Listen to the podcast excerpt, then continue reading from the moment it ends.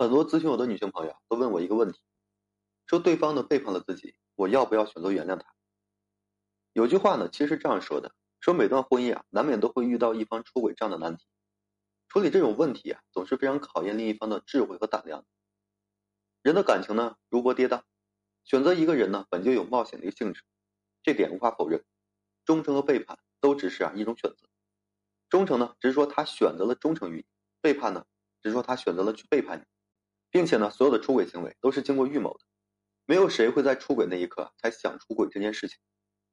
婚姻呢遭遇背叛，这当然是非常让人受伤的，那种挫败感，还有真心和被信任被辜负的绞痛感，这是非常残忍。想要从这个阴影里走出来，也真的需要很长很长的时间。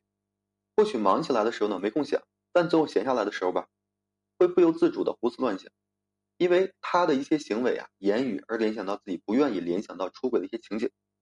不管怎么去讲，最后呢还是要处理。至于该怎么去处理，在这里呢提醒各位女性，千万不要说仅凭情感和情绪呢去处理这样的难题。那么面对这个男的背叛，到底要不要选择原谅呢？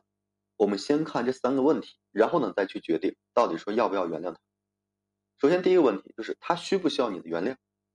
如果说他都不需要你的原谅，那么你的原谅又有什么意义呢？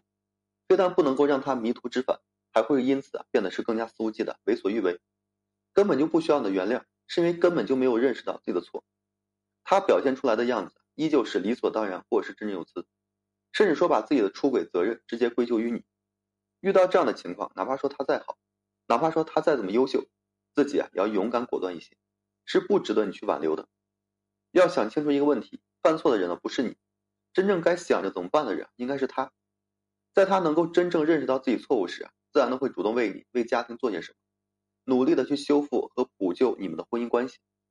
对于一个有悔改之心的人来讲，你的原谅是原谅；对于一个没有悔改之心的人来讲，你的原谅呢就是犯贱。另外，这也充分证明了你在他心中的一个分量，可能说连起码的这个怜惜之情啊都没有的。那么第二个问题就是他有没有原谅的一个价值？以最实际、实在、实用的态度去处理这些难题。毕竟说每个人都需要考虑到生活。如果完全抛弃现实生活，哎，活在理想和情感中，这是异想天开的。比如说，他虽然出轨了，但是他对于家庭一直是有价值和贡献的，在家庭、孩子、父母所需要的时候呢，能够说付出他应该付出的，能够说贡献他应该贡献的，给家庭和婚姻啊带来很多实际的益处。这个呢，也需要你冷静的去权衡。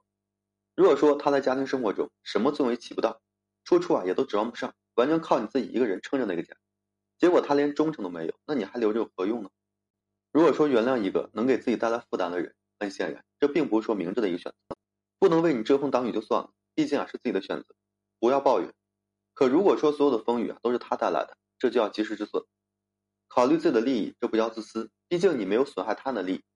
如果说你都考虑不到婚姻中的合作关系、利益关系，那么他对婚姻的不忠也有很大一部分一定是你自身的问题。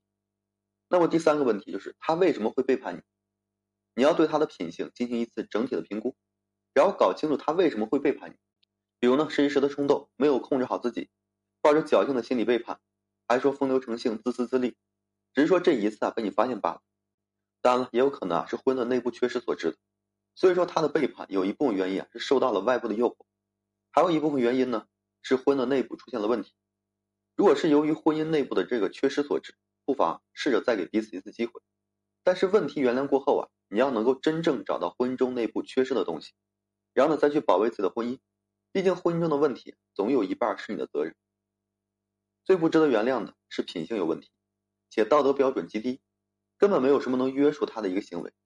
这一次认错了，保证了下次还会再犯。正所谓呢，江山易改，本性难移。